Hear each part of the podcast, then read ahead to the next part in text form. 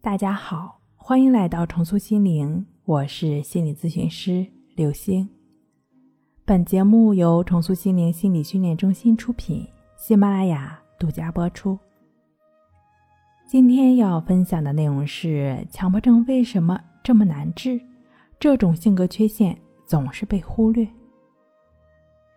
强迫症之所以难治，是因为它不仅仅是一种症状，更是一种性格的缺陷。从内观理论来说，强迫症状就是贪嗔痴的心理习性造成的，而唯有改变这种心理习性，培养平等心，强迫症才能得以痊愈。强迫症之所以痛苦，是因为它让患者无法自拔，就像上瘾一样，支配着患者的思维行为。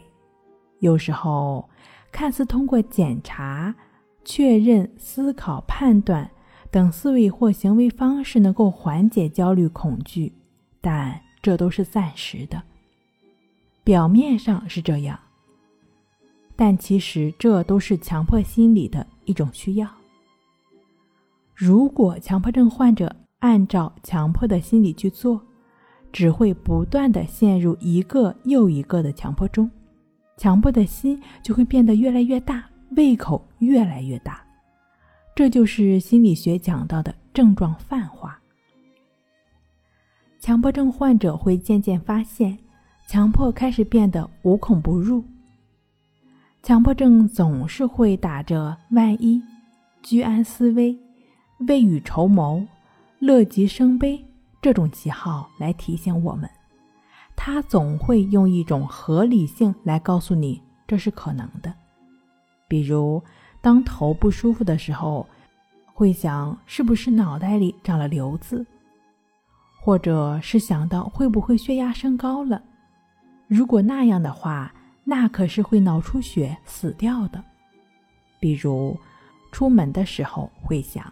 门有没有锁好，或者燃气灶有没有关好，水龙头有没有关好？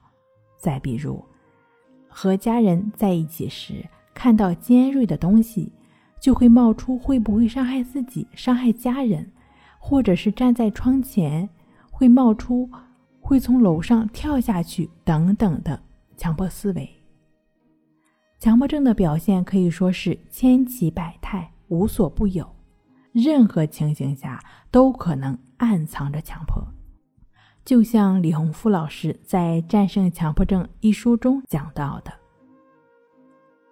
强迫症就像影子，赶不走，打不死，如影随形。”强迫症这么顽固，那岂不是没救了？当然不是。强迫症看似顽固狡猾，但只要我们找到它的七寸。我们就能逐渐的降服它。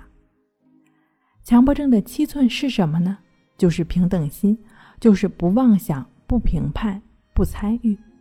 只要我们对产生的种种不安的想法及感受保持觉知，不妄想、不评判，就只是以平等心对待时，强迫的力量就会慢慢减弱，失去力量，进而消退。所以。只要我们有意识的在生活中专注当下，保持平等心，一次又一次、成百上千次、成千上万次的对强迫思维行为保持平等心，最终，我们这颗强迫的心就得以改变了。这种敏感、多疑、多虑、完美主义的性格缺陷就得到修正了。如此一来，强迫症也就自然痊愈了。这正是为什么说强迫症的治疗过程即是性格缺陷修正的过程。好了，今天跟您分享到这儿，那我们下期再见。